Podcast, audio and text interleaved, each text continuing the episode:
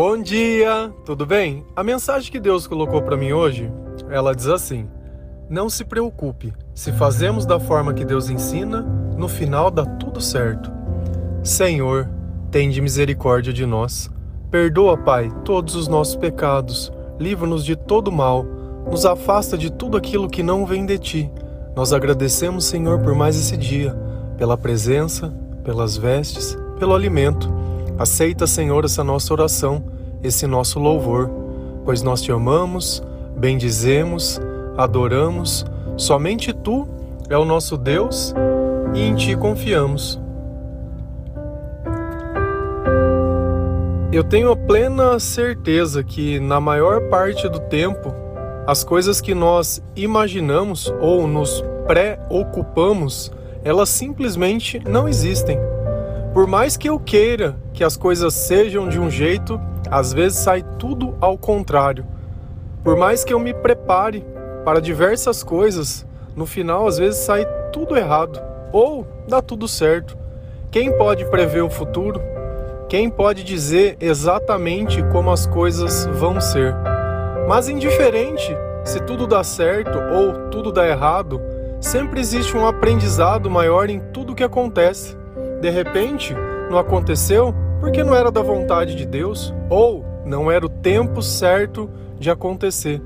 Tudo que a gente quer que nos pode guiar fora do nosso propósito, Deus não permite que aconteça. Então, por mais que você deseje ou por mais que você se preocupe em fazer as coisas dar certo, no final, a vontade de Deus, ela vai sempre prevalecer. Então a nossa preocupação, ela não produz nada de bom na nossa vida. Apenas uma coisa, ela demonstra que dentro do nosso coração falta um tanto de fé. Porque se eu confio em Deus, pouco importa como as coisas vão ser ou como elas vão acontecer, mas uma certeza nós temos: é que tudo vai dar certo no momento certo. Lá em Lucas 12, versículo 25 e 26, a palavra do Senhor ela diz assim: Quem de vocês, por mais que se preocupe, pode acrescentar uma hora que seja a sua vida? Visto que vocês não podem sequer fazer uma coisa tão pequena, por que se preocupar com o restante? E isso é a maior verdade do mundo. Quem pode acrescentar uma hora à sua vida? Cada minuto que nós temos é pela misericórdia de Deus. E a gente percebe o valor da vida quando nós não temos mais tempo. Quantas pessoas nós não acompanhamos que teve um diagnóstico de uma doença e começou aquele relógio correr ao contrário, porque simplesmente dentro do conhecimento humano não existia a cura para aquela doença. Nesses momentos, muitos se apegam mais ao Senhor, mas já fica sempre aquele tom de despedida, aquele tom de desânimo. Se a gente notar, muitas das pessoas fazem exatamente o mesmo tratamento. Algumas se curam, outras não. Porque ainda assim a vontade de Deus prevalece. E de repente você pode estar se perguntando: mas que Deus é esse que quer causar sofrimento às pessoas? Mas que Deus é esse que me abandonou, que permitiu que uma pessoa que eu amasse partisse? Uma coisa que nós não entendemos sem a presença de Deus dentro da nossa vida e a sabedoria dele é que nesse mundo todos nós estamos de partida. Cada pessoa tem um propósito. E dentro do propósito dessa pessoa, que você viu partir, ela já tinha cumprido. Os planos que Deus tinha para ela já foram realizados. Então já não tem mais o que ela fazer aqui. Se a gente olha a vida de Jesus, ele veio para pregar uma mensagem das boas novas do reino de Deus. E no final ele seria sacrificado. Adiantaria Jesus ressuscitar e continuar aqui na terra até hoje, eternamente vivendo? Não. Por quê? Porque esse mundo jaz do maligno. O reino que ele prega é um reino diferente, não é aqui, não é essa vida, não é esse apego que nós temos. Então, já que nós estamos aqui como peregrinos, já que a nossa origem é o céu e não essa vida, já que a pessoa que nós amamos e adoramos, ela não vai viver aqui para sempre. Mas nós temos um consolador aqui para que nós possamos suportar todos os dias independente. Uma coisa que a gente pode ter certeza é que os dias são maus. Não adianta. Sempre vai ter alguma coisa para nos agradar, sempre vai ter uma fala, uma conversa, um acontecimento que vai sair fora daquilo que a gente quer. Muitas coisas nós nem prevíamos e simplesmente aconteceu e nós vamos ter que superar. Mas todas essas coisas com Deus são possíveis. Por mais que os problemas apareçam quando nós vivemos com sabedoria, quando nós temos esperança no Senhor, quando nós confiamos no Criador, eles estão lá, mas não tem mais o papel e nem o peso que ele tinha. Eu não me preocupo mais. Eu prefiro gastar o meu tempo lendo a Bíblia, pensando na eternidade, vendo quem eu posso ajudar, do que viver focado em alguma coisa que de repente naquele momento não está dando certo. Mas toda vez que eu foco em uma coisa, eu estou perdendo a oportunidade de de agraciar aquilo que está dando certo na minha vida. Então, para que, que eu vou focar no erro se eu posso focar no que está dando certo?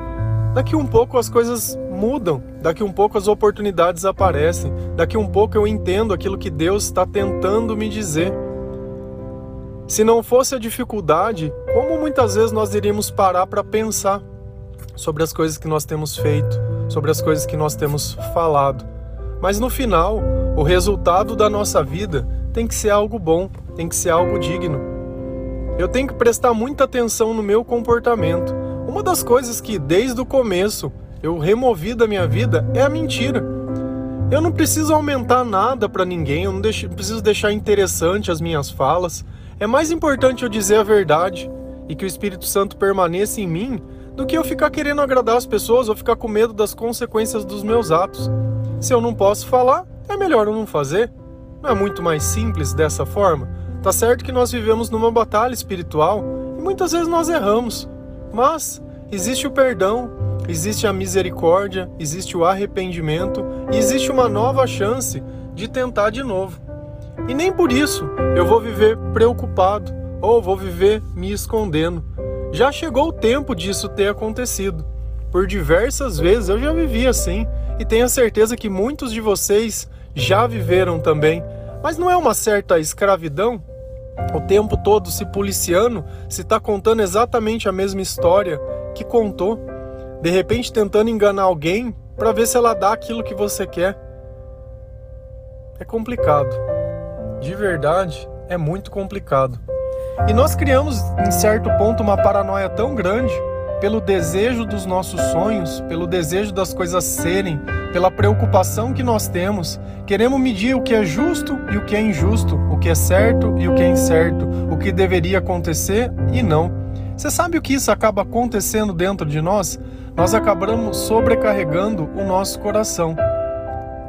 Quando o nosso coração está sobrecarregado, o que, que acaba acontecendo? Nós acabamos ficando tristes, desanimados, desmotivados. De repente a gente acorda sem vontade, a comida já não tem mais gosto, dormir precisa de um remedinho, precisa de uma coisinha, e a gente vai trabalhar simplesmente por ir. E a nossa vida ela começa a ir perdendo toda a cor e toda a graça. E como que a gente sai disso? Aí fica aquele sentimento que preciso de uma festa, preciso sair para algum lugar, preciso fazer alguma coisa para me distrair, estou precisando viajar. Então a gente, ao invés de enfrentar o pecado e ir na origem do problema, não, a gente quer encontrar uma rota de fuga. Como se o problema na hora que você voltasse, ele não estivesse mais lá. Ele vai continuar lá.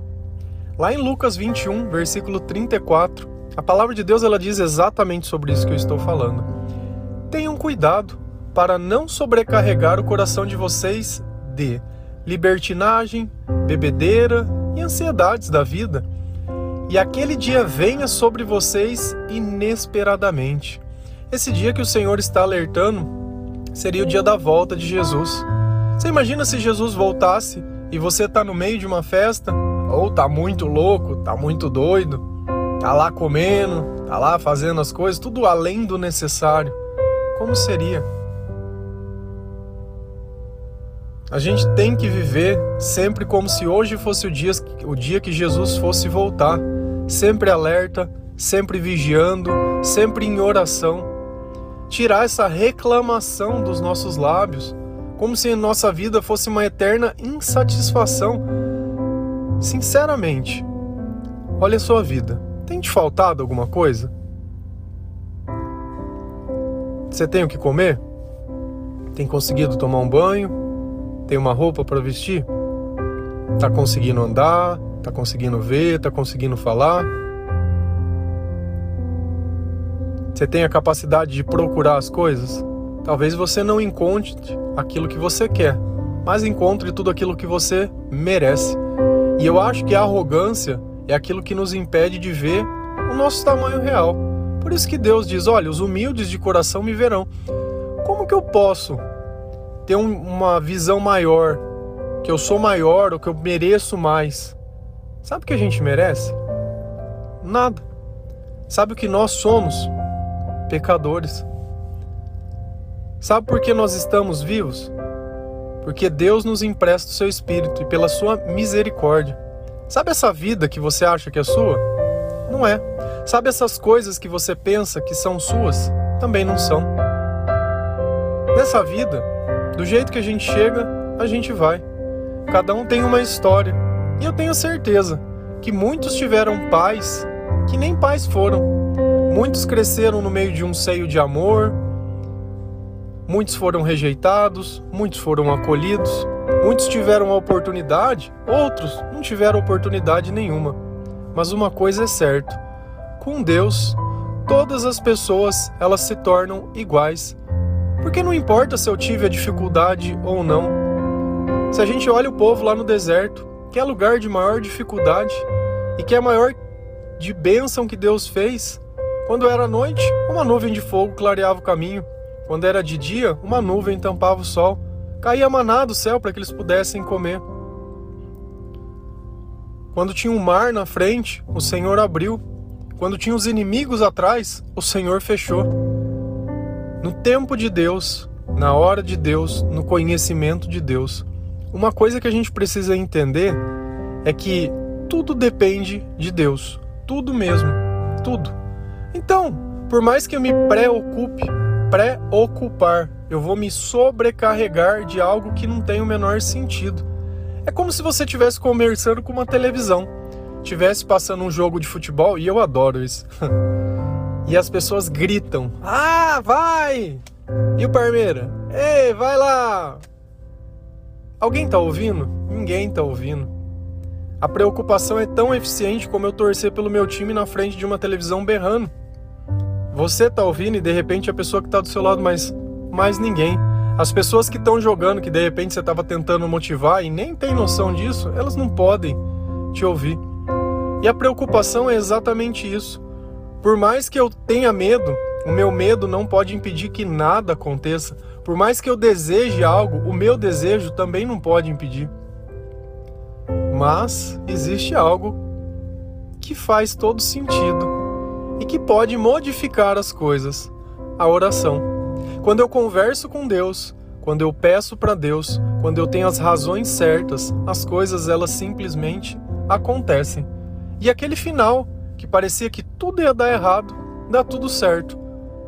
Só que sempre nós temos que lembrar que não é porque aconteceu o que eu quero ou não que Deus não está trabalhando ou que Deus não está atuando.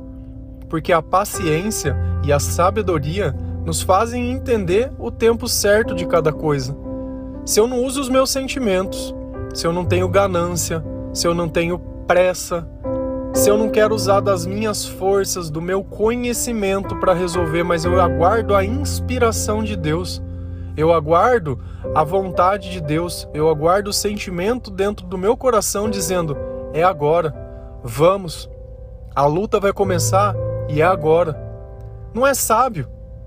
Tem o momento certo, tem a estratégia certa. Em cada coisa dessa vida existem diversas formas de se fazer. mas com Deus todas as formas feitas dão certo.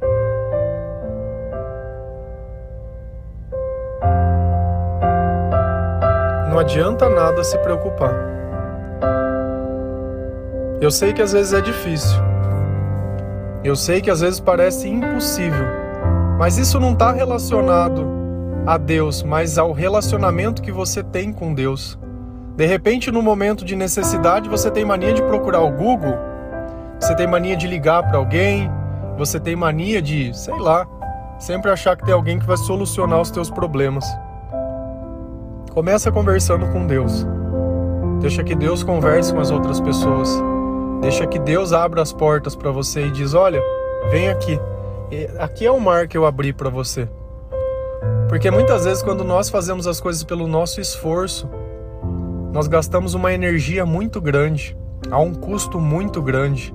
Conseguir o que a gente quer a todo custo nem sempre é bom. Crescer da forma errada crescer sendo desonesto, crescer enganando, crescer roubando, crescer não tendo ciência daquilo que nós somos, achando que tudo nós somos merecedores. Tem gente que não merece nada, nem o prato de comida que come. Não merece, não merece. Mas você sabe o que me conforta daqueles que muitas vezes falam mal da gente, daqueles? É que o sentimento que o diabo produz dentro do coração dessas pessoas as doenças que são desenvolvidas e o mal que ela transborda e tudo aquilo, aquele veneno que está na boca dela, só faz mal para ela mesma. No meu coração, eu escolho apenas que habite ao Senhor. Nos meus pensamentos, eu prefiro perdoar essa pessoa e louvar o Senhor. Na minha vida, eu preciso, prefiro entregar ela a Jesus. O que os outros fazem, pouco me importa. A verdade é uma só. Deus ele deixa muito bem claro lá no Salmo 23. Ele vai preparar um banquete para mim, mas à vista dos meus inimigos. Todos vão ver as bênçãos que Deus tem colocado na nossa vida, mas eles não vão sentar conosco, porque esse lugar está reservado para você, que sempre foi um adorador, que sempre confiou, que sempre entregou a sua vida ao Senhor, que não questionou, que foi uma pessoa obediente nós podemos ter começado a nossa vida totalmente errado. Podemos ainda assim tropeçar, mas nós sabemos quem nos levanta e nós sabemos a quem seguimos. Amém? Que Deus abençoe cada um de vocês, que a paz de Cristo possa reinar dentro do seu coração, que o Senhor habite a sua casa, que você possa valorizar as coisas que você tem. Agradeça pelo que você tem, sim, pelo seu trabalho, pela oportunidade por tudo aquilo que você já tem, aquilo que tem te sustentado. Talvez não seja o muito que você quer, mas o pouco que nada te deixa faltar. Deus abençoe. A paz de Cristo.